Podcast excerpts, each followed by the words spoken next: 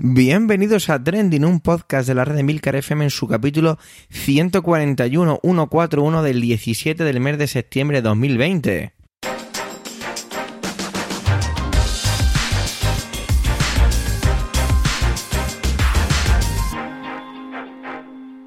Trending es un podcast sobre lo que pasa, sobre lo que ocurre, sobre las noticias que a las redes sociales. Todo ello con opinión y siempre con ánimo de compartir. Por ello somos varias voces, aunque yo, Javier Soler, haga de presentador. Trending es tu podcast de noticias semanal. Adelante. Bueno, pues tras el estreno del curso la semana pasada, de esta nueva temporada, mejor dicho, no del curso, pues toca ya ir cogiendo un poquito el ritmo. Alma se ha cogido el traje de el traje espacial que tenía ahí en su armario y se ha ido a Venus. Y es que resulta que hay unas noticias muy interesantes acerca de si vida en Venus, no se ponen algunos sectores de acuerdo con todo esto. Vamos a ver qué buenas nuevas nos trae de nuestro vecino planetario. Adelante, Alma.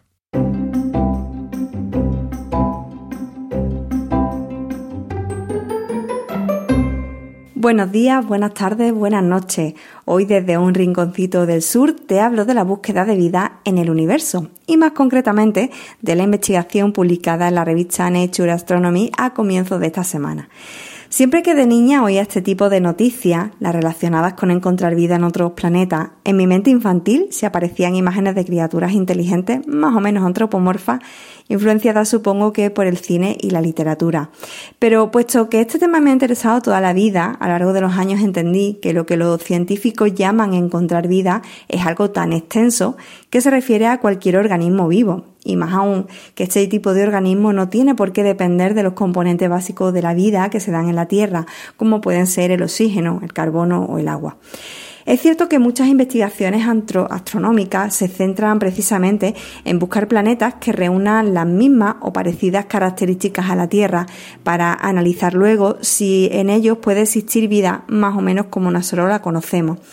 Los indicios de vida a los que se refiere la investigación publicada en Nature aluden en concreto a la posibilidad de que existan organismos microbianos que además ni siquiera estarían en la superficie del planeta Venus, sino en su atmósfera. ¿Qué es lo que han encontrado los científicos en su investigación? Bueno, pues un gas llamado fosfina o fosfano, compuesto por fósforo e hidrógeno, que en nuestro planeta es producido por bacterias anaeróbicas, es decir, aquellas que viven en entornos sin oxígeno, como pueden ser pues el intestino de algunos animales o zonas pantanosas. Sí, imagínate cómo puedo oler esta sustancia. No solo es que tenga un olor desagradable que los científicos comparan con el del ajo, es que además la sustancia es inflamable y letal para los organismos de vida que sí necesitan oxígeno. Es más, este gas se utilizó como arma química durante la Primera Guerra Mundial y aún hoy día se emplea para la fumigación agrícola, ya que pues también puede producirse de manera industrial. Para los astrónomos que han llevado a cabo la investigación, el hecho de que exista esta sustancia implica, a su vez, la existencia del tipo de organismos anaeróbicos que lo producen en la Tierra, ya que, según ellos, es difícil que se desarrolle por otras vías.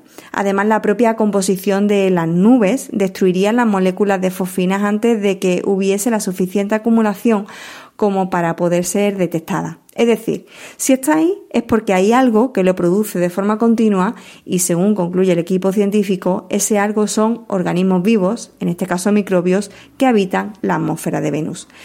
La posibilidad de que exista vida en la capa de nubes de Venus lleva rondando la comunidad científica durante más de medio siglo, sobre todo después de que las primeras observaciones eh, de aquel planeta confirmaran que su superficie es prácticamente un infierno. Por un lado, la presión atmosférica es 90 veces mayor que en la Tierra y por otro, el planeta supera con creces los 450 grados de temperatura. Su atmósfera está compuesta sobre todo de dióxido de carbono y las nubes de ácido sulfúrico, vamos, de azufre. Pero el Venus que hoy conocemos no siempre fue así. Las observaciones que se han llevado a cabo eh, apuntan a que el planeta pudo ser habitable durante 3.000 millones de años. En aquellos momentos en los que el Sol era aún una estrella joven, nuestro planeta vecino sería muy similar al que nosotros habitamos hoy día, con un clima templado y grandes cantidades de agua surcando la superficie. Conforme fue pasando el tiempo, las características del Sol cambiaron y lo convirtieron en una estrella más abrasiva que provocaron en Venus un efecto invernadero brutal. Las temperaturas subieron tanto que el agua se evaporó y acabó convirtiéndose pues, en lo que es ahora. Quizás en este momento estés pensando en ese dicho, en ese refrán de cuando las barbas de tu vecino veas remojar, porque probablemente el presente de Venus es el futuro que le espera a la Tierra. Pero volvamos a la investigación, porque también tiene detractores. Una vez que salió a la luz, el pasado lunes 14 de septiembre, pues ya surgieron también otras voces que han puesto en duda el origen biológico de la existencia de la fosfina. De hecho, parte de la comunidad científica apoya el hecho de que este gas puede producirse por procesos no biológicos eh, y que por tanto pues no habría vida en la atmósfera de Venus. Las duras condiciones que presenta eh, el planeta vecino les hacen ser más escépticos y pensar que pueden existir procesos químicos que no conocemos en lugar de ser resultado, como digo, de procesos biológicos. En cualquier caso, pues seguiremos pendientes a ver cuáles son las próximas noticias del planeta vecino.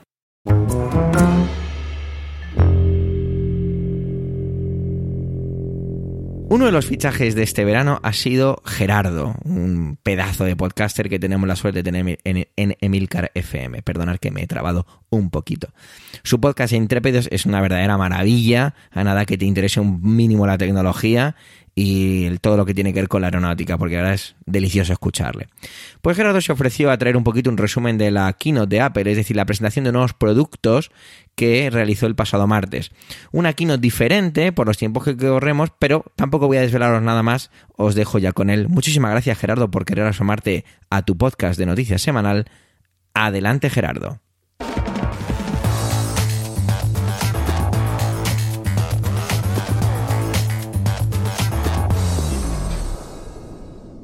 Bienvenidos a Trending, un podcast de noticias de la red Emilcar FM en su capítulo 141 del 16 de septiembre de 2020. Trending es un podcast de noticias de lo que sucede en Internet, de lo que se habla en redes sociales y hoy uno de los temas que más eco tienen es la keynote de Apple que ayer se presentó. Así que Javier Solera hoy me da el relevo para que yo os cuente un poquito lo que sucedió y mis reflexiones sobre ello. ¿Que quién soy yo? Bueno, yo soy Gerardo Rato, arroba ger7 y autor de uno de los nuevos podcasts de la red Emilcar FM para esta temporada, que es Intrépidos, donde hablamos de tecnología, de aeronáutica y astronáutica, pues con la fascinación y la pasión que, nos lleva. Así que eh, hasta aquí el spam y comenzamos. Y sé que a lo mejor, pues, eh, el tema acaba de eh, chafaros un poco por el hecho de tener que aguantar otro podcast más, otra noticia más sobre la, keynote de Apple. Pero voy a intentar hacerlo de una forma ligeramente diferente, más a modo de reflexión que a modo de presentación de lo que ayer se habló. Eh, porque al fin y al cabo, en Internet todavía, cuando Apple habla, todo el mundo todo el sector eh, le escucha. Y eso es algo que, bueno, hay que reconocer que una compañía eh, tenga ese poder de convocatoria, ese poder de, atención eh, durante prácticamente 20 años seguidos. Eso, eso por una parte. Y tanto si eres fan de Apple como yo lo soy, como si todo lo contrario no te gusta nada, pues un poquito la filosofía y los productos de, la manzana, es interesante, porque al fin y al cabo, y una de las cosas que creo, y, y, está abierto a discusión, pero que creo que se le tiene que conceder a Apple, es el mérito de haber estado durante 20 años liderando eh, en el campo de la industria de la electrónica de consumo. Es verdad, no, no la parte de televisores o la parte de aspiradoras, pero la electrónica de consumo por la parte, digamos, más informática, más de Internet, más de dispositivos móviles eh, o incluso de música, por supuesto. Claro, liderar ah, no significa ser los primeros en hacer algo, eso es algo diferente, eso es ser pionero que también tiene su mérito. Liderar es ir a un sitio y que todo el mundo te siga. Y en eso Apple eh, durante muchos años lo ha conseguido, ha conseguido que luego la industria escuche y copie o intente eh, copiar. Ah, y por otra parte, también lleva 20 años innovando muchísimo. Innovar no significa de repente coger una cámara, un teléfono móvil y colocarle una cámara de 40 megapíxeles pues para intentar venderlo. Eso es marketing, eso es utilizar a veces los experimentos para hacer marketing, sino es conseguir eh, colocar un, ladrillo en una dirección, ir fomentando, ir poniendo una pared y que, y que al final eso tenga una utilidad. Y en ese aspecto, Apple lleva siendo durante muchos años líder eh, en la innovación también, ¿vale? Entonces, dicho esto, bueno, Ayer Apple presentó nuevos productos y, lo hace de una forma tan entretenida como, como, como serie, como espectáculo, como, como capítulo de, pues prácticamente de una serie, como digo, que es digno de ver. Hay una producción muy, muy costosa atrás y desde que por culpa de la pandemia ya no se pueden hacer las presentaciones con público, pues les ha dado a Apple una libertad ya directamente de utilizar un escenario fantástico como es el, Apple Loop, el edificio de Apple, la sede de Apple, para poder hacer presentaciones todavía más vistosas. O sea que por esa parte se disfruta viéndola. Eh, y luego, si encima te gusta el marketing, disfrutas cómo utilizan el marketing en sus presentaciones. Más allá de que luego pues, sean capaces de, colocar 16 adjetivos a una correa de plástico. Bueno, pues eh, eh, si te gusta el marketing, eso también te va a gustar. Entonces, dentro de esa presentación se se habló de nuevos productos y se habló de nuevos servicios. Yo los voy a listar. Eh, si queréis escuchar una buena reflexión sobre ellos, desde luego tenéis el Emilcar, el Daily de hoy, 16 de septiembre, donde eh, el director de esta red de podcast eh, pues, vierte su, sabia opinión sobre los nuevos productos y, nadie mejor que él. Yo lo voy a pasar, bueno, no lo voy a pasar por alto, lo voy a nombrar porque creo que es, es necesario, pero luego a partir de ahí va una pequeña reflexión y, con eso acabaremos, no, no, lo queremos hacer largo. Lo primero, ¿qué se presentó? Bueno, pues básicamente dos productos nuevos, eh, o tres, mejor dicho. Una nueva generación de relojes de Apple Watch, eh, el Serie 6 y el Serie, bueno, el, el SE, el Serie S o SE, nos quedamos sin series, el SE. Dos relojes que dan una vuelta de tuerca eh, sobre, sobre el producto de Apple Watch, que no cambian ningún paradigma, de hecho el diseño, la caja, las dimensiones son las mismas, eh, se mejora pues en, un procesador nuevo, eh, en un mayor brillo en la pantalla cuando no se está utilizando, que eso era algo que traía el, reloj anterior, el Series 5. un altímetro que está constantemente funcionando, que va a aportar más datos pues, a nuestros datos de actividad, nuestros datos de salud y la posibilidad de que el reloj, eh, a través de sus sensores en la parte posterior, eh, mida el nivel de oxígeno en sangre. Algo que además, pues en plena pandemia, ah, resulta muy útil y que, pues, pareciera que de repente se les encendió la burbuja diciendo, oye, eh, esto nuestro reloj lo puede hacer si lo programamos y han estado en los últimos meses dándole muy duro para poder presentar esta función con los sensores que a lo mejor ya, ya tenían de, preparados lanzar para, para este año. Bueno, está bien, esa parte es innovación. El coste del reloj, pues el coste que ha tenido siempre. Es decir, no, no lo voy a listar porque depende si tiene eh, red celular, si no tiene red celular, si es eh, más pequeño, más grande, pero eh, si, os, si, os, queréis hacer una idea, de 450 para arriba ya podéis empezar a hablar. Ah, bueno, de 400, 379 a lo mejor, 400, por ahí, ¿vale? Presentaron luego la versión económica, el SE, que básicamente es un reloj del año pasado, al que eh, básicamente se le han, se le han añadido eh, un par de mejoras. Lo mejor del, del SE es el precio. Eh, porque parte de los 300 euros, 329 si quieres la versión más, más grande, de 279 y 329. Es, es algo que te planteas, que puedes tener un reloj muy potente, que sabes que va a tener varios años de actualizaciones y a un precio ah, razonable para lo que es un smartwatch, ¿vale? Ah, es verdad que no tiene el chip S6, que es el nuevo eh, procesador con el que funciona, que es un 20%, más rápido, 20 más rápido que el del año pasado, utiliza el del año pasado, no tiene electrocardiograma, no tiene eh, el sensor, eh, no, mide el oxígeno en sangre, y el, altímetro, si no voy mal, sí lo tiene. Ah, bueno, son, son, pequeñeces, son diferencias. Hay personas que apuestan por tener el último modelo porque tiene más valor de reventa. Hay personas que pues, eh, prefieren apostar a un presupuesto más reducido. Lo bueno es que ahora mismo eh, tienes esas dos opciones. Y una tercera porque siguen vendiendo el Apple Watch Series 3, lo cual eh, yo creo que a quien más feliz tiene que poner es a quien tenga ya un Series 3 porque significa que Apple lo sigue considerando un producto tecnológicamente eh, capaz de asumir las próximas actualizaciones del sistema operativo. Entonces ya con eso cerraríamos la parte de lo que presentaron en cuanto a relojes. Y luego presentaron un nuevo iPad Air. Eh, viene en colores, es precioso, eh, es precioso. Eh, la verdad. Han, han, cambiado el puerto Lightning por un puerto USB-C, lo cual permite una mayor y una más rápida conectividad y que utilices a veces los cables y los adaptadores que ya tenías para tu MacBook en el iPad, lo cual está muy bien. Y luego la, la innovación espectacular es que el pequeño botón de encendido y apagado que tiene el iPad ahora también funciona como Touch ID. Eh, lo cual permite pues, pues todo lo que nos permitía el Touch ID a la hora de autentificar, de desbloquear, etcétera, etcétera.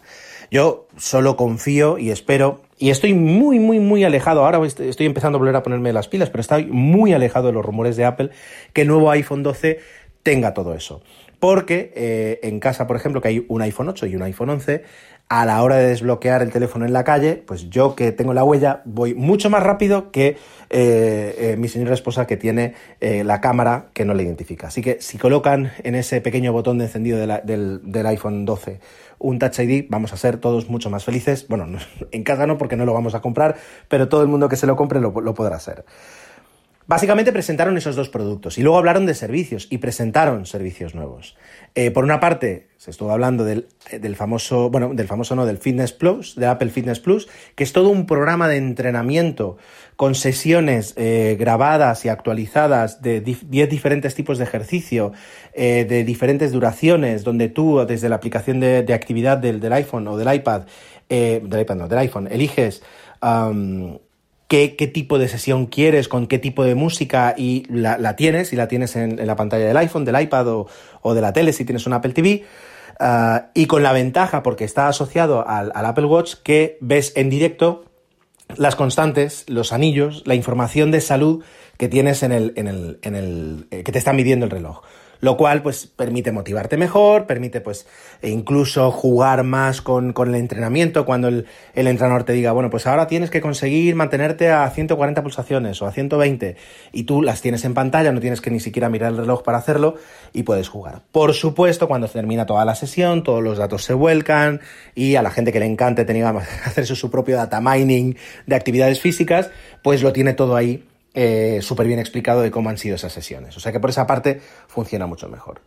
Luego se habló de, de, de Apple One, que es el primer pack de servicios que, presenta Apple. Hasta ahora Apple tenía Apple, Apple Music, Apple TV Plus, Apple News, uh, ahora tiene Apple Fitness Plus y Apple... Eh, ni, me acuerdo del nombre porque nunca me interesó hasta ahora, que son los juegos.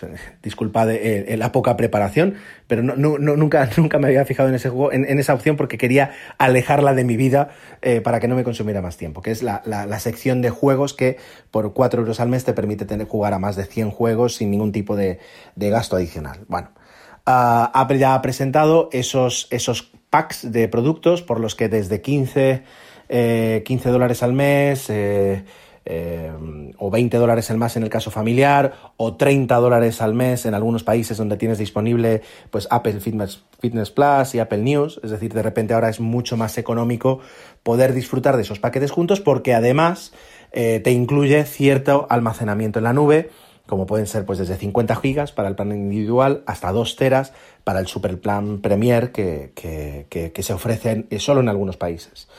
Uh, todo esto, por supuesto, ya digo, lo tenéis mucho mejor explicado eh, por Emilio en, el Emilcar Daily de hoy, de 16 de septiembre. Uh, bueno, se presentaron, eh, por supuesto, siempre la gente eh, queda un poquito desencantada porque nunca va a ser la mejor keynote de la historia, siempre es la peor. Se esperaba que se presentaran Apple Tags, nuevos iPhones, yo que sé, cualquier cosa. Y en cuanto no se, no se presenta, pues la gente se pone muy nerviosa, lo cual es, interesante porque ex exigimos y demandamos que se presenten ciertos productos y nos enfadamos cuando presentan productos que nosotros no vamos a utilizar, no podemos utilizar o no nos podemos permitir. Entonces, en algún momento habrá keynotes personalizadas donde tú podrás decir eh, qué tipo de producto te interesa y te harán la presentación de ese producto y no de los demás para que no te enfades. Dicho esto, eh, y después de 12 minutos de charla, llega la reflexión y es, eh, acompañadme y discutidme y opinadme, pero Desde hace unos años, es decir, cuando salieron los primeros iPhone, los teléfonos eh, eh, Android, eh, Windows Phone, BlackBerry estaban a, generaciones de distancia de poder ofrecer una misma experiencia de usuario, una misma satisfacción. Bueno, esto uh, ya, se ha cerrado, es decir, ahora mismo, pues por, una cantidad mmm, reducida, por 200 euros, puedes tener un teléfono que te ofrezca una, una experiencia muy loable y muy agradable y muy satisfactoria. Por supuesto, no tendrás algunos aspectos de Apple, pero, pero puedes tener una satisfacción porque el sistema de, Google está muy, muy depurado y muy fino. Perfecto. Eh, también pasa con, con, otros productos, es decir, que son incluso superiores en cuanto a pantallas, en cuanto a auriculares, en cuanto a calidad de vídeo, en cuanto a calidad de sonido. Es decir, ahora mismo esa ventaja que pudo tener Apple en su momento, pues ya no la tiene. Es decir, compite de igual a igual, eh, siendo consciente de que, bueno, pues Apple cuida mucho los detalles, eh, presenta productos de alta gama y por tanto, bueno, pues eh, se supone que, puede estar en ventaja con respecto a los de gama media o gama baja de otros fabricantes. Eso evidentemente es sentido común. Pero ahora mismo cuando eh, Apple ya no puede eh, competir en esos aspectos, me doy cuenta, razono, reflexiono, y, y es lo que quiero ofrecer, el cómo Apple ha decidido utilizar esa capacidad de innovación, esa mentalidad de innovación que, a ver, yo no sé si, es decir, los que me escucháis, si, trabajáis en según qué tipos de empresa o, sectores, eh, es verdad que, es muy difícil mantener encendida la llama de la innovación. el tener eh, pues a los equipos motivados, a los equipos eh, sin miedo, con, con, una libertad, con un, con un espacio suficiente para poder ejercer la creatividad, para poder tener procesos que permitan eh, alimentarse de los fallos o, constantemente aprender, eso es muy complicado. Eh, y, lo, normal es caerse de ahí, es intentar mantenerlo, pero, pero a la primera de cambio, en el momento en el que tienes una mala racha o en el momento en el que económicamente ya no te lo puedes permitir, pues recoger velas e irte a lo seguro y, a lo mejor pues, pues eh, volver más tarde. Pero mantenerlo en sostenido durante años es, es complicadísimo, al menos es, la, reflexión y la, experiencia, más allá incluso de la experiencia laboral, es decir, es, mi experiencia laboral me permite pensar que eso es así. Bueno, e, es una opinión. Ah, pero Apple ha decidido utilizar esa potencia que tiene a la hora de innovar, a la hora de presentar, de, diseñar o de imaginar incluso, para atacar varios frentes que tal y como está la industria de la electrónica eh, de consumo, mm, es, muy complicado que le sigan.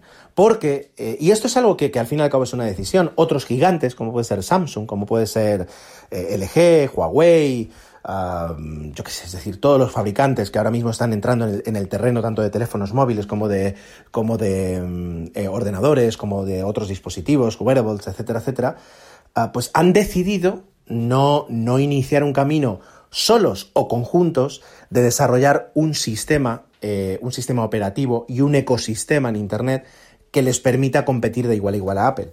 Eh, todos se han, a decir se han rendido, pero han decidido que lo mejor era apostar por el otro gran caballo ganador, que era Android y que era Google y los servicios de, de la nube de Google.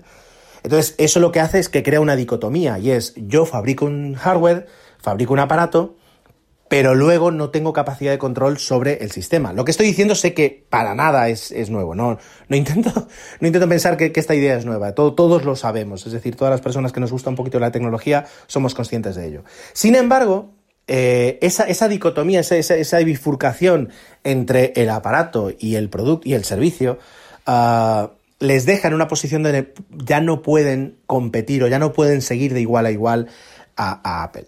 Y Apple está utilizando esa baza, la baza de poder integrar eh, hardware y software para innovar en un, en, un, en un camino en el que el resto de las empresas ya no pueden hacerlo. Y por otra parte, está utilizando otro valor muy fuerte que es el de la privacidad donde justamente por las entrañas y por el, por el propósito además empresarial de Google, eh, y no, ya sabéis, y si no sabéis y escucháis intrépidos, me escucharéis hablar muchas veces de privacidad, Google no le puede seguir porque si le sigue ya no tiene negocio. Entonces, eh, eh, de repente ya tenemos, por una parte, la integración a la hora de ofrecer servicios, a la hora de montar productoras, a la hora de, y eso fue lo primero que hizo, mantener acuerdos con todas las, discográficas para eh, ofrecer servicios de streaming y de compra de canciones. Entonces, abrazamos el streaming de vídeo, el streaming de audio, las noticias, negociar con proveedores de noticias y de entretenimiento, digamos, de lectura.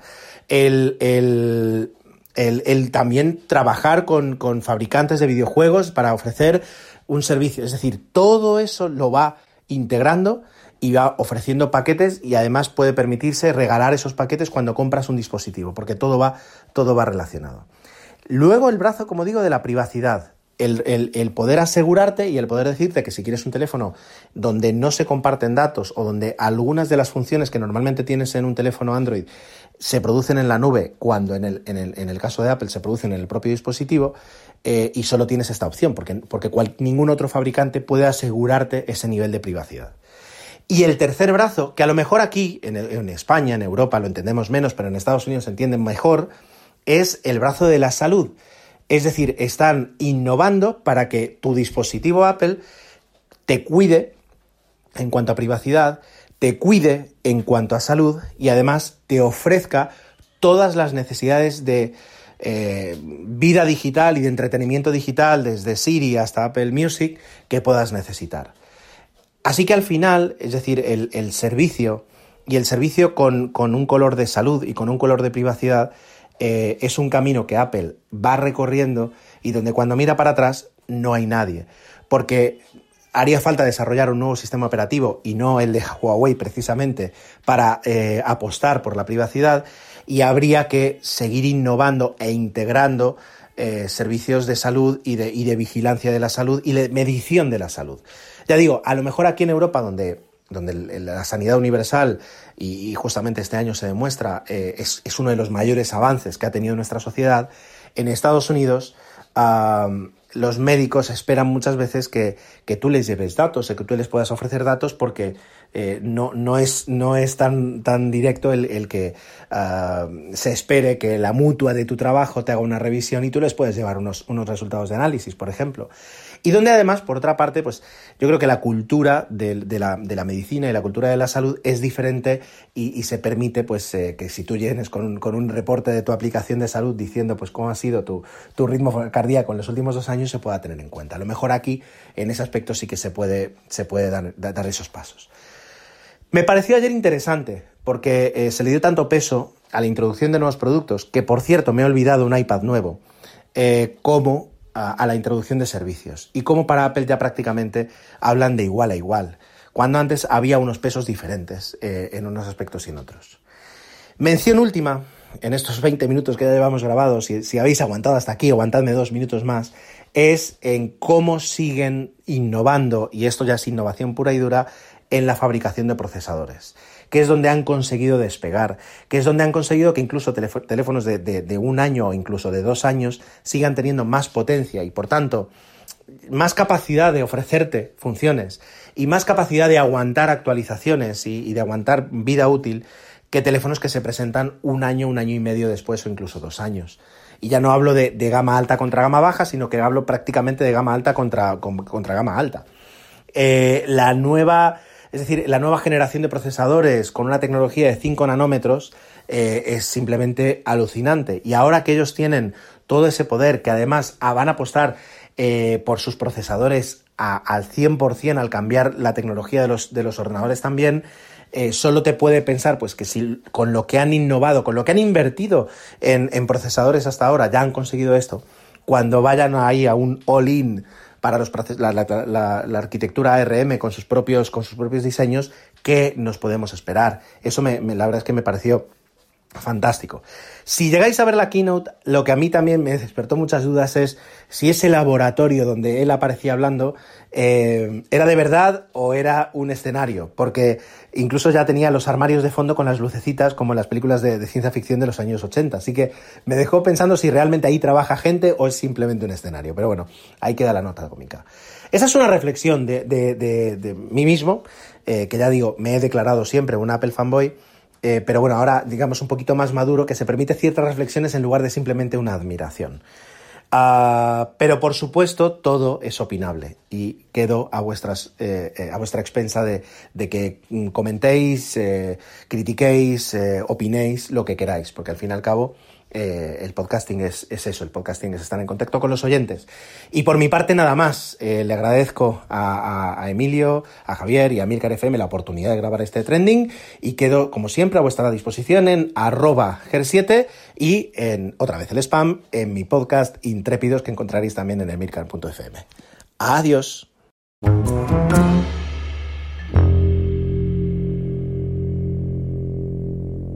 Cuando Manuel me dijo su intervención, me dijo la última jugada de Trump en el Golfo Pérsico. La verdad es que me eché un poquito a temblar. Es que esta semana está un poquito desconectado de todo, sigo teniendo muchísimo trabajo de gestión en el, en el colegio. Y bueno, vamos a ver, vamos a ver qué significa esto, pero la verdad es que Golfo Pérsico y Trump dan muchísimo miedo. Adelante, Manuel.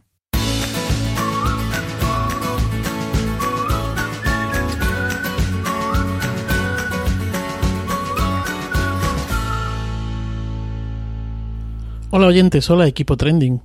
No sé si se acordarán, pero en el capítulo 29, allá por diciembre de 2017, yo hablaba aquí en trending de eh, que Estados Unidos había realizado un cambio de embajada, la embajada de Israel, eh, y la había trasladado a Jerusalén, lo que suponía romper esa especie de statu quo en el que eh, o por el que Jerusalén no era de nadie, es decir, Jerusalén no pertenecía ni a palestinos ni a israelíes.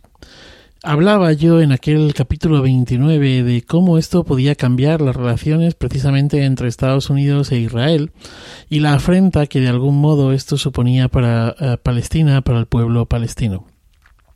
En el capítulo 49, mayo de 2018, yo retomaba el asunto y retomaba el asunto porque justo ahí se produjo el traslado efectivo de la embajada y mientras que se estaba celebrando, festejando todo este traslado eh, de la embajada desde Tel Aviv hasta mm, Jerusalén, pues eh, Israel estaba eh, realizando un auténtico baño de sangre en Gaza. Así que recuperé aquello eh, de lo que había hablado en diciembre del año anterior. Hoy vuelvo con, con el tema eh, Israel-Palestina porque, bueno, pues porque este el martes de esta semana nos hemos desayunado con una super noticia, con un super acuerdo de esos que bueno, pues que, se anuncian como acuerdos históricos. Y es que este martes, tras una reunión en la Casa Blanca, el vicepresidente de Estados Unidos, el señor Donald Trump, anunció eh, o anunciaba un acuerdo histórico por el que se normalizan, se normalizan las relaciones entre los Emiratos Árabes, Bahrein e Israel. Este acuerdo, que ha sido bautizado como los acuerdos de Abraham, en una clara alusión al padre del judaísmo y origen de las doce tribus de Israel y los reyes de Judá, pues eh, no es una cosa que se haya producido de la noche a la mañana, esto se venía fraguando desde bastante antes. Y de hecho de alguna manera a finales de agosto eh, ya se había de mm, bueno se habían reunido eh, y se habían tenido una serie de contactos que acabaron con una especie de escenificación entre Estados Unidos, Israel y los Emiratos Árabes con el aterrizaje del primer vuelo comercial entre Israel y eh, o desde Israel a los Emiratos Árabes. Aparte, se señalaba también a finales de agosto, primeros de septiembre, no, sé, no, recuerdo ahora mismo si fue 1, 2, 3 de septiembre, se, se, hablaba también de toda una serie de colaboraciones entre eh, estos tres países, especialmente Israel y Emiratos Árabes, en materia de sanidad. Es de suponer que en estos encuentros eh, se limaron pues las aristas que durante todo el proceso hubiera podido existir y se preparó de alguna manera eh, lo que ha ocurrido en este pasado martes, ¿no? Eh, utilizando palabras de Trump, Trump dijo que estamos aquí esta tarde para cambiar el curso de la historia. Después de décadas de división y conflicto, marcamos el amanecer de un nuevo Medio Oriente. Gracias al gran coraje de los líderes de estos tres países, damos un gran paso hacia un futuro en el que personas de todas las religiones y orígenes vivan juntas en paz y prosperidad. Así dicho, pues es que esto me parece estupendo, ¿no? Es decir, eh, estaría genial que así fuera. Lo que pasa es que mm, eh, aquí hay un país que no ha sido convidado a todo esto y que lógicamente es Palestina. Bueno, el acuerdo entre los tres países, eh, entre Israel, los Emiratos Árabes Unidos y Bahrein, eh, consiste, o sea, lo que ha trascendido hasta el momento es que se van a crear embajadas, intercambiarán embajadores y trabajarán juntos en materia de turismo, comercio, atención médica y seguridad, entre otras cosas. Bueno, Trump asegura que estos acuerdos pues, son la base para un acuerdo de paz más global en la, en la región, ¿vale? Pero claro, em, digamos que esa paz em, eh, es, es, una paz em, o, o, tiene como ese quinto protagonista pues el conflicto con Palestina. De hecho, eh, el conflicto palestino-israelí pues ha estado presente en los discursos de todos o de casi todos los uh, firmantes, ¿no? Eh, Netanyahu, eh, el, primer ministro israelí, ha asegurado que, supone, que esto supone un punto de inflexión para la historia de Israel y que eh, bueno pues que se extenderá a más países árabes que esto también es muy interesante y que quizá esto pueda poner fin al conflicto palestino-israelí.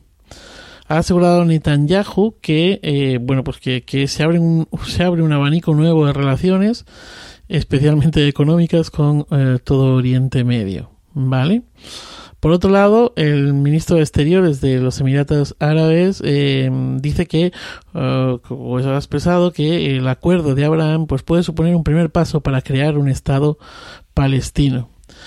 Y bueno, pues eh, quizá pueda ser así. Ahora, lo que está también claro, y lo ha dejado súper claro también en su discurso Netanyahu, es que de momento se van a detener la anexión de territorios palestinos. Concretamente toda la ampliación que había sobre la zona de Cisjordania. Pero que la anexión de Cisjordania sigue sobre la mesa. O sea, se detiene, pero momentáneamente, ¿no? Pero que sigue sobre, sobre la mesa. Bueno, y, y, finalmente, bueno, pues el ministro de Exteriores de Bahrein ha calificado el pacto como un paso histórico en el camino hacia una paz genuina y duradera, pues entre la Liga Árabe, los países árabes, desde luego Israel, ¿no? Y, y supongo que también confiando en esa unión de, de Palestina. Vale, ¿qué ha pasado con Palestina? Bueno, pues lo que ha pasado con Palestina, bueno, aparte de que ha habido toda una serie de manifestaciones hoy, Incluso también ha habido manifestaciones en la propia ciudad eh, de Washington. Eh, bueno, manifestaciones en Gaza, Cisjordania. Eh, bueno, pues, pues eh, lo que ha pasado es que Mahmoud Abbas, el, el, presidente de Palestina, ha dicho que, bueno, pues que no va a haber paz en Oriente Medio sin el fin de la ocupación israelí. Que mucho acuerdo de Abraham, pero que la realidad es que la paz pasa por eh, la desocupación de los territorios, ¿no?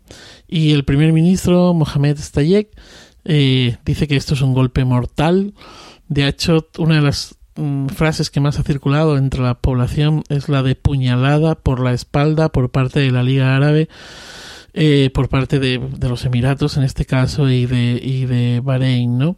De hecho, también Palestina ha pedido a los países árabes que boicoteen este, este acuerdo, ¿no? En pro de una solidaridad, pues precisamente eh, con ellos. Es bastante interesante ver cómo o analizar también lo que ocurre o el momento en el que llega todo esto. Eh, supongo que estarán al tanto, y si no se lo cuento, en que la, la, relación entre Irán y Estados Unidos está en un momento de bastante tensión, ¿no?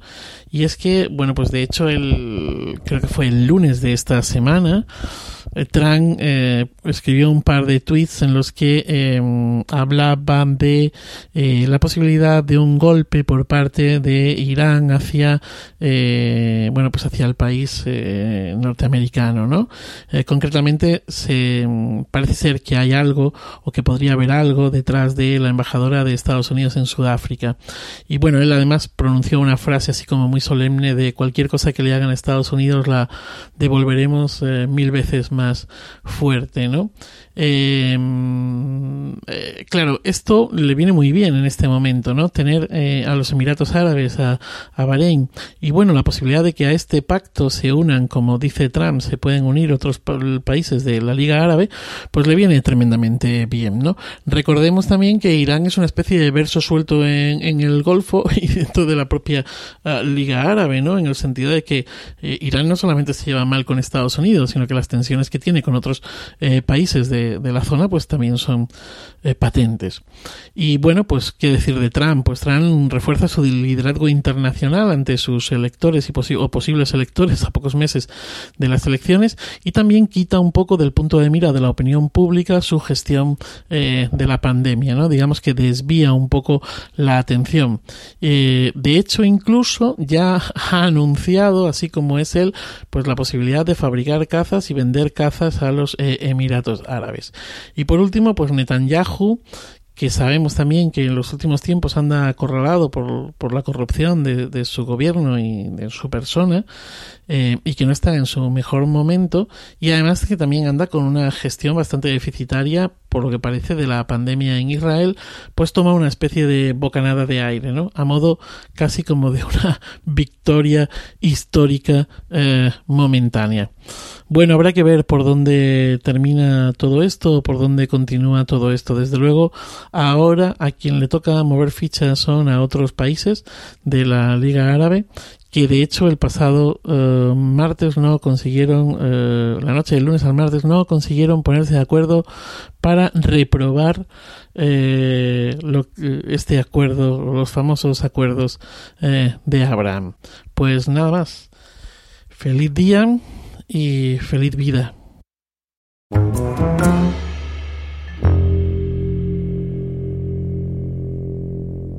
Antonio nos trae una parte muy política nacional y ha bautizado su intervención, me ha gustado mucho, Cunetas y COVID. Y tiene un poquito que ver con el proyecto de ley que están sacando adelante acerca de la memoria histórica y todo esto que tantas y tantas veces está en los medios y que tantas y tantas veces se utiliza desde un punto de vista muy político. Y me lo vais a permitir, sé que recibirá a lo mejor muchas críticas por ello, ciertamente propagandístico. Vamos a ver desde qué punto de vista nos lo trae Antonio, así que adelante Antonio.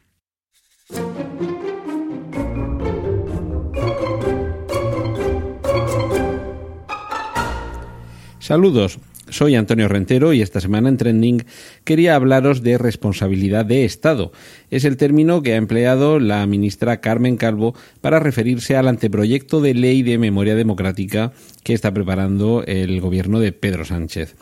Una ley que desde luego aborda cuestiones que llevamos décadas, muchas décadas, sin resolver, para indiferencia de algunos, para preocupación de muchos y desde luego para, para dolor de, de otros muchos, como es no, no, tanto la recuperación, que también de la memoria y la dignidad histórica, sino en muchos casos la recuperación de los cadáveres de familiares que eh, fueron fusilados eh, durante la guerra civil y que al día de la fecha, 81 años después, permanecen todavía enterrados, no se sabe dónde o se sabe dónde, pero mm, no se ha comprobado con certeza que así sea. Y evidentemente no podemos cerrar todas las heridas si hay eh, muertos y hay cadáveres que todavía no han encontrado la paz que sus familiares desean que encuentren. Desde ese punto de vista, nada que reprochar. Tampoco a, a, a la ambición de este plan que se expone como plan cuatrienal para que a lo largo de los próximos cuatro años se puedan exhumar entre 20, bueno, las tumbas en las que yacen los cuerpos de entre 20 y 25 mil víctimas. Dicho lo cual, sí que habría que, colocar aquí un pero. Ya sabéis que todo lo que se pone delante del pero no ha servido para nada. Y en este caso no sé si será efectivamente así también. Que sea necesaria esta legislación y que sean necesarios los efectos que esperemos que produzca en algún momento, no quiere decir que no haya un criterio de oportunidad más aconsejable que el que se ha empleado actualmente para que se haga efectiva esta legislación, este anteproyecto de ley de memoria democrática y para que comience a aplicarse.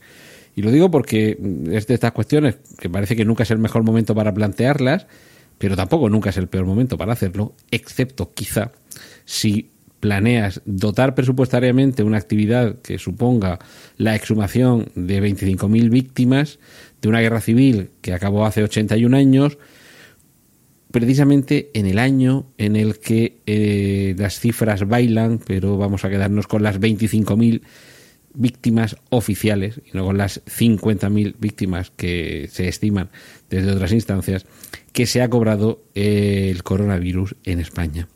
Que no digo que no sea necesario darle eh, por fin paz a esos cuerpos que están enterrados en cunetas y que no se sabe ni dónde están.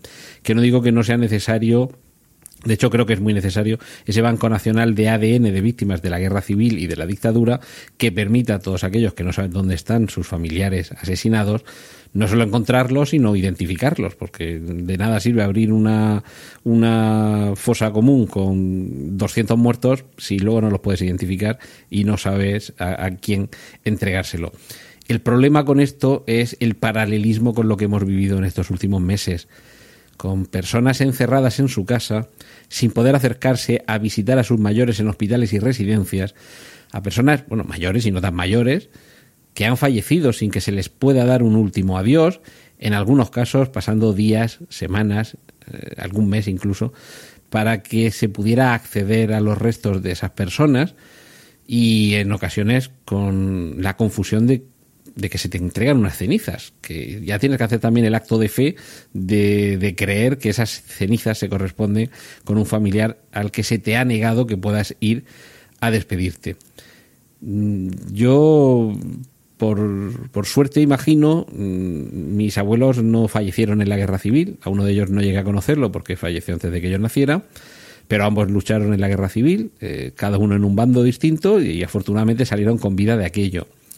Pero si cualquiera de mis abuelos estuviera enterrado en una fosa, yo estaría deseando que alguien me dijera, está aquí, este es el cuerpo, por fin puedes eh, enterrarlo donde y como tú quieras pero si eso es a costa de que el presupuesto empleado para sacarlo de una fosa común no se destine a un PCR, a, un respirador, a unos, a unos equipamientos que protejan a nuestros sanitarios, en definitiva, si el dinero que se va a destinar a sacar a muertos que dolorosamente llevan demasiado tiempo enterrados, pero que se han aguantado 81 años, pueden aguantar 82, 83, 84, si ese dinero destinado a ese fin se está hurtando a, a los muertos que se están produciendo hoy día, pues yo por lo menos preferiría que a mi abuelo no lo desenterraran con el dinero que puede salvar vidas hoy. Y es que esto sí es un juego de suma cero. Es decir, el dinero que se emplee en esto no se puede emplear en otra cosa. Sí que es verdad que podríamos dedicar mucho dinero a que España tuviera su propia estación espacial o su propia base en Marte o a que todos tuviéramos un, Apple Watch, por ejemplo, que se repartieran eh, los 400 euros o así que vale un Apple Watch y que cada español pudiera tener el suyo. Si el dinero se puede emplear en muchas cosas, pero cuando desde el gobierno eliges emplearlo en una cosa y no en otra, estás eligiendo, no deja de ser una, una opción eh, ética.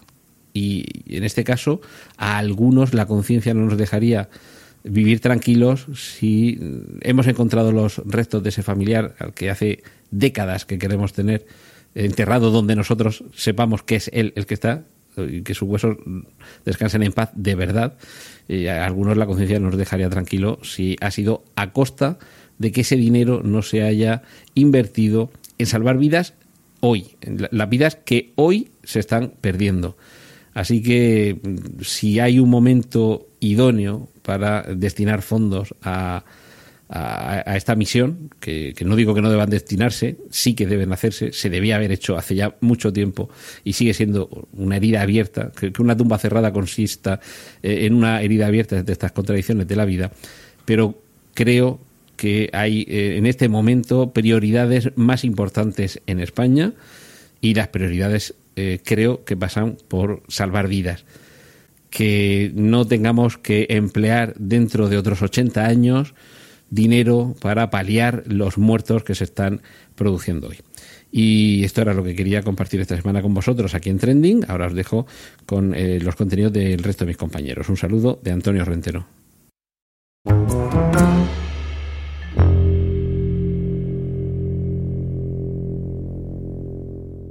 Emilcar casi me pisa eh, el trending que iba a traer yo.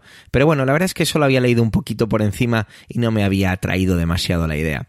Eh, y es el Brexit. Brexit, eh, todo vuelve, nada se, nada se termina, aún queda, aún queda un camino muy interesante hasta el 31 de diciembre de este año. Y es que el señor Boris Johnson ha hecho unas declaraciones muy peligrosas contra la Unión Europea y muy centradas en el nacionalismo, en todo lo que tiene que ver con la protección de fronteras y los mercados. Vamos a ver desde qué punto de vista lo analiza Emilcar y vamos a ver cómo va acabando esto porque no terminan de cerrarse puertas que se abren muchas más en todo lo que tiene que ver con la mm, finalización del proceso. Adelante, Emilcar.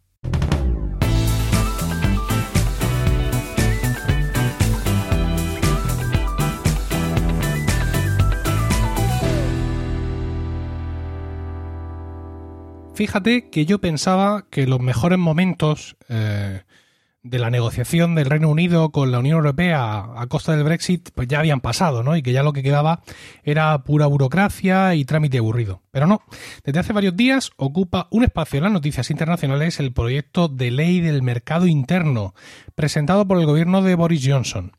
Se trata mm, de un proyecto de ley que directamente vulnera el acuerdo de retirada de la Unión Europea firmado tras muchísimo esfuerzo en enero. En concreto, esta ley lo que permite es evitar controles aduaneros entre Irlanda del Norte y el resto del Reino Unido en caso de producirse el 31 de diciembre una marcha sin acuerdo comercial.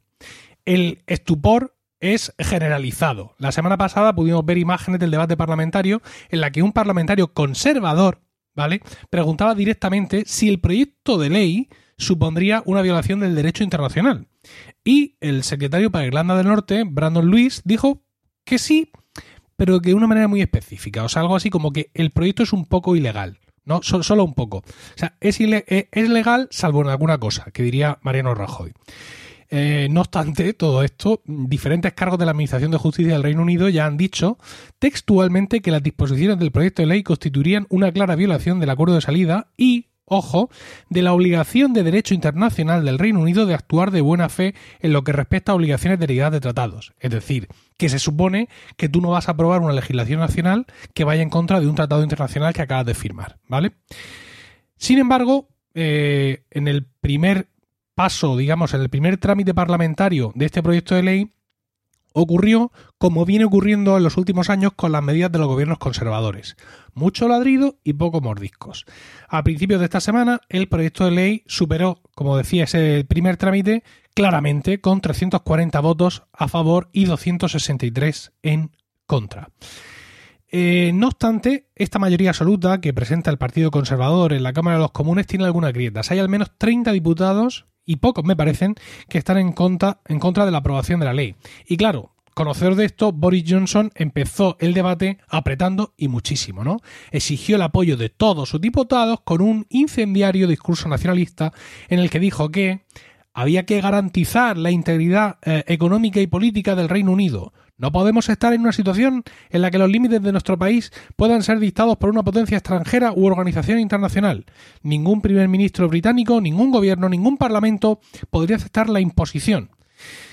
Esto me recuerda un poco al, no sé si recordáis mi intervención o si lo habéis escuchado de la semana pasada, en el que el, el todavía primer ministro, presidente de Bielorrusia, habla de que hace falta un presidente fuerte, ¿no? Para, em, para defender la, eh, la, soberanía del país, ¿no? Y lo dice esto antes de firmar acuerdos de que anulan la soberanía prácticamente de Bielorrusia con respecto a Rusia. Pero bueno, en fin, ahí está eso. A ver, luego bajó un poco el pedal, ¿no? Luego dijo, ostras, lo mismo me he pasado. Y entonces pasó de ultranacionalismo a unionismo, ¿no? Diciendo, aprovechemos la oportunidad que nos brinda este proyecto de ley y enviemos un mensaje de unidad y determinación. Digamos juntos a nuestros amigos europeos que queremos una gran relación futura y un fantástico acuerdo de libre comercio. O sea, mm, en fin, yo qué sé. No sé cómo calificar esto. Bueno, aparte de, de, lo que he mencionado de cargos de la Administración de Justicia del Reino Unido, hay otras grandes voces del panorama político británico que han puesto el grito en el cielo. En el propio debate, Ed Miliband, eh, que fue líder laborista, pero que tuvo que eh, accidentalmente coger la portavocía de su, de su partido durante este debate, dijo que nunca pensó que en su vida respetar el derecho internacional fuera a ser una cuestión de debate en el Parlamento. Y le dijo a Johnson directamente, nunca me hubiera imaginado que usted viniera y dijera, vamos a legislar para violar el derecho internacional en un acuerdo que firmamos hace menos de un año. Claro, es una cosa muy concreta como para imaginártela, pero se entiende más o menos lo que dijo y terminó acusando al gobierno de destrozar la reputación del país cinco ex primeros ministros se han pronunciado en contra del proyecto. Teresa May, que dice que mm, futuros socios internacionales no se van a fiar del Reino Unido después de todo esto. Gordon Brown, que dice que esto va a hacer finalmente que si se pruebe va a haber una batalla legal con la Unión Europea que va a durar años. El laborista Blair y el conservador Mayor han firmado un artículo conjunto en el Sunday Times en el que rechazan el vergonzoso proyecto y califican la actitud de Boris Johnson como irresponsable, equivocada y peligrosa. Dicen que esto va mucho más allá del impacto en Irlanda y que pone en riesgo toda la integridad de la nación. Y David Cameron, que no nos olvidemos que es el que nos ha traído a todo, este, a todo ese desastre, dice que aprobar la ley eh, y romper con las obligaciones internacionales es lo último que debería contemplarse, el último recurso. Decía lo de Cameron porque fue este el que dijo en, eh, en, en, 2000, en 2015, no, dijo en 2013 que si su partido ganaba las elecciones de 2015 presentaría eh, un referéndum para la permanencia del Reino Unido en la Unión Europea eh, antes de finalizar su mandato, ¿no? Es decir, que fue culpa todo de David Cameron que yo realmente en su momento no entendí y sigo sin entender eh, qué le vino a la cabeza mm, para plantear esta historia y para hacer esta promesa, porque, como podéis suponer, el, el digamos, el apoyo popular a favor del Brexit en aquel momento no era, no era absolutamente, eh, no era absolutamente nada. Además de, los, de todos estos ex primeros ministros, han sido muchos pesos pesados de los conservadores que han lanzado muchas críticas, pero que luego votaron a favor, evidentemente, en, en, el proceso parlamentario. La Unión Europea, pues, ve esto como lo que es una amenaza y ha dado un ultimátum al gobierno británico para que retire este anteproyecto de ley antes de final de mes si no quieren que haya consecuencias legales. Pero dice el gobierno británico que esto es un plan B, que es una salvaguarda, evidentemente ya lo sabemos, en caso de que el acuerdo comercial no llegue a buen puerto y que servirá para proteger los acuerdos de paz de Irlanda del Norte, ni más ni menos. Evidentemente Bruselas opina justo lo contrario y bueno, vamos a ver, porque estas cosas no son como empiezan, sino como acaban.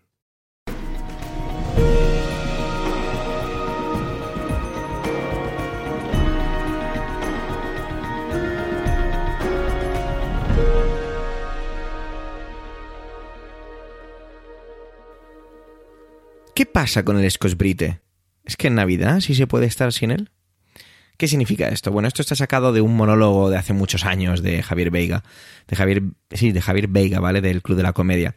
Scotch Brite, para los que no lo sepan, es una marca de un de estropajos de, de cocina, entre otras cosas, ¿vale? Pero siempre se ha hablado de Scotch Brite cuando hablabas del estropajo de cocina.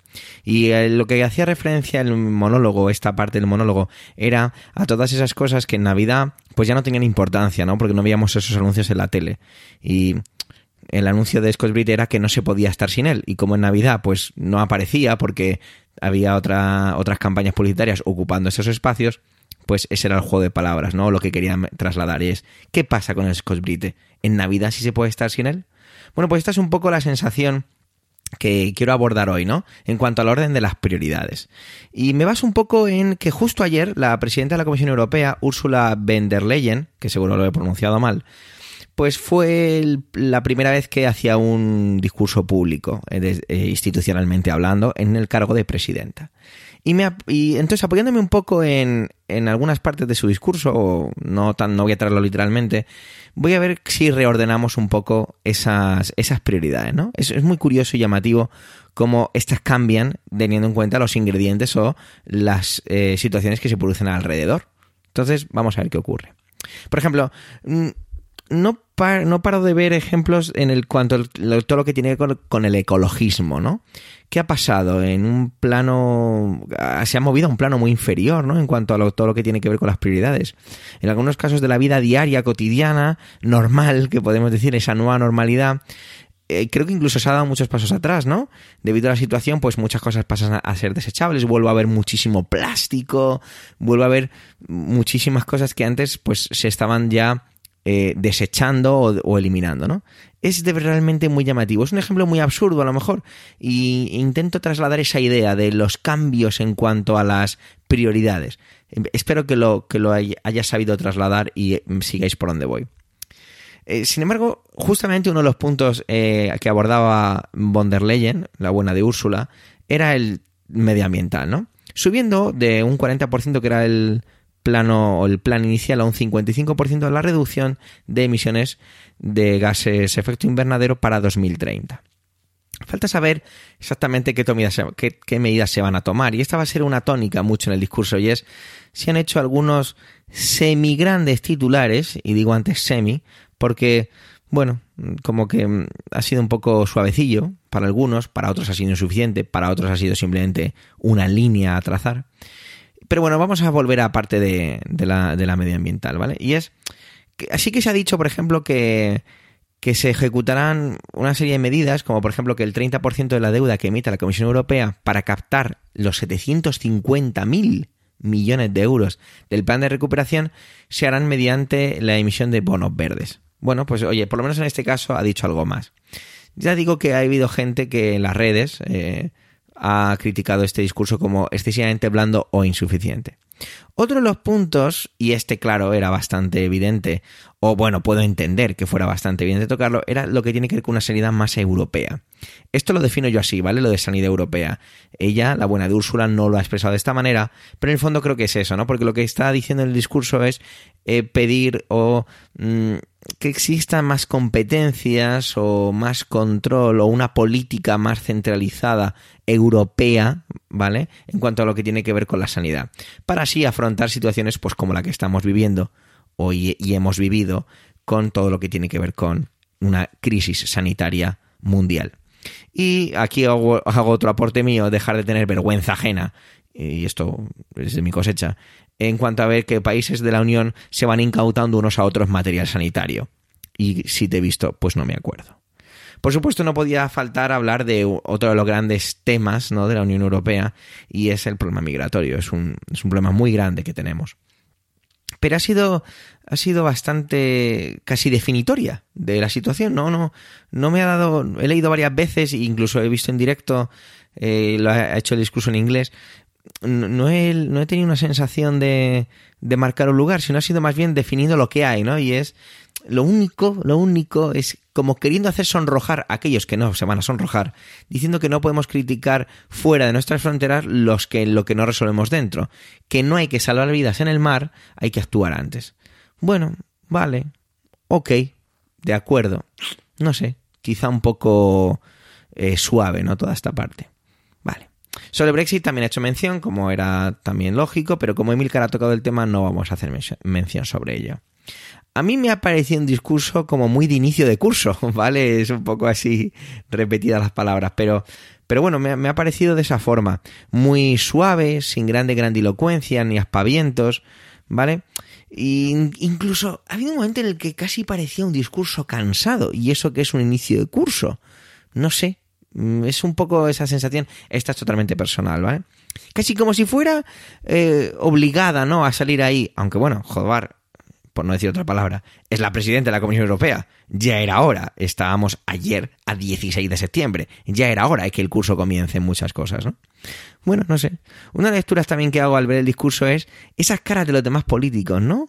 Eh, bueno, no sé, era como, sí, sigamos juntos, ¿no? No tanto un juntos somos mejores, ¿no? O, o como, no sé, yo entiendo que a lo mejor no se puede hacer gala de un gran entusiasmo por la situación que estamos viviendo, pero, pero tampoco podemos estar tristes siempre, ¿no? Y que a lo mejor que hubiera habido una sensación más de, de unión, ¿no? No sé la debacle económica casi, casi rozada en, en, sus palabras, ¿no?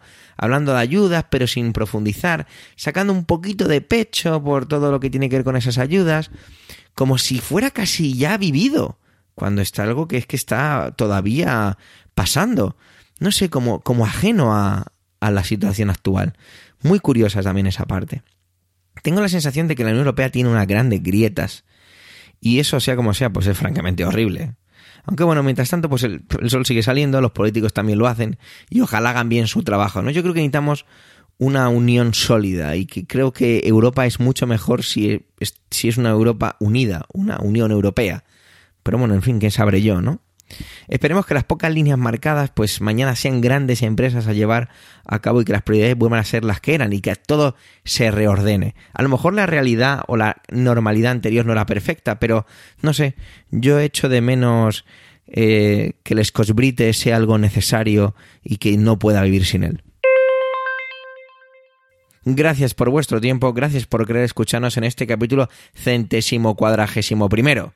Los comentarios siempre nos aportan enriquecimiento, no dudes en dejarlos en emilcar.fm barra trending. Un saludo y hasta la semana que viene.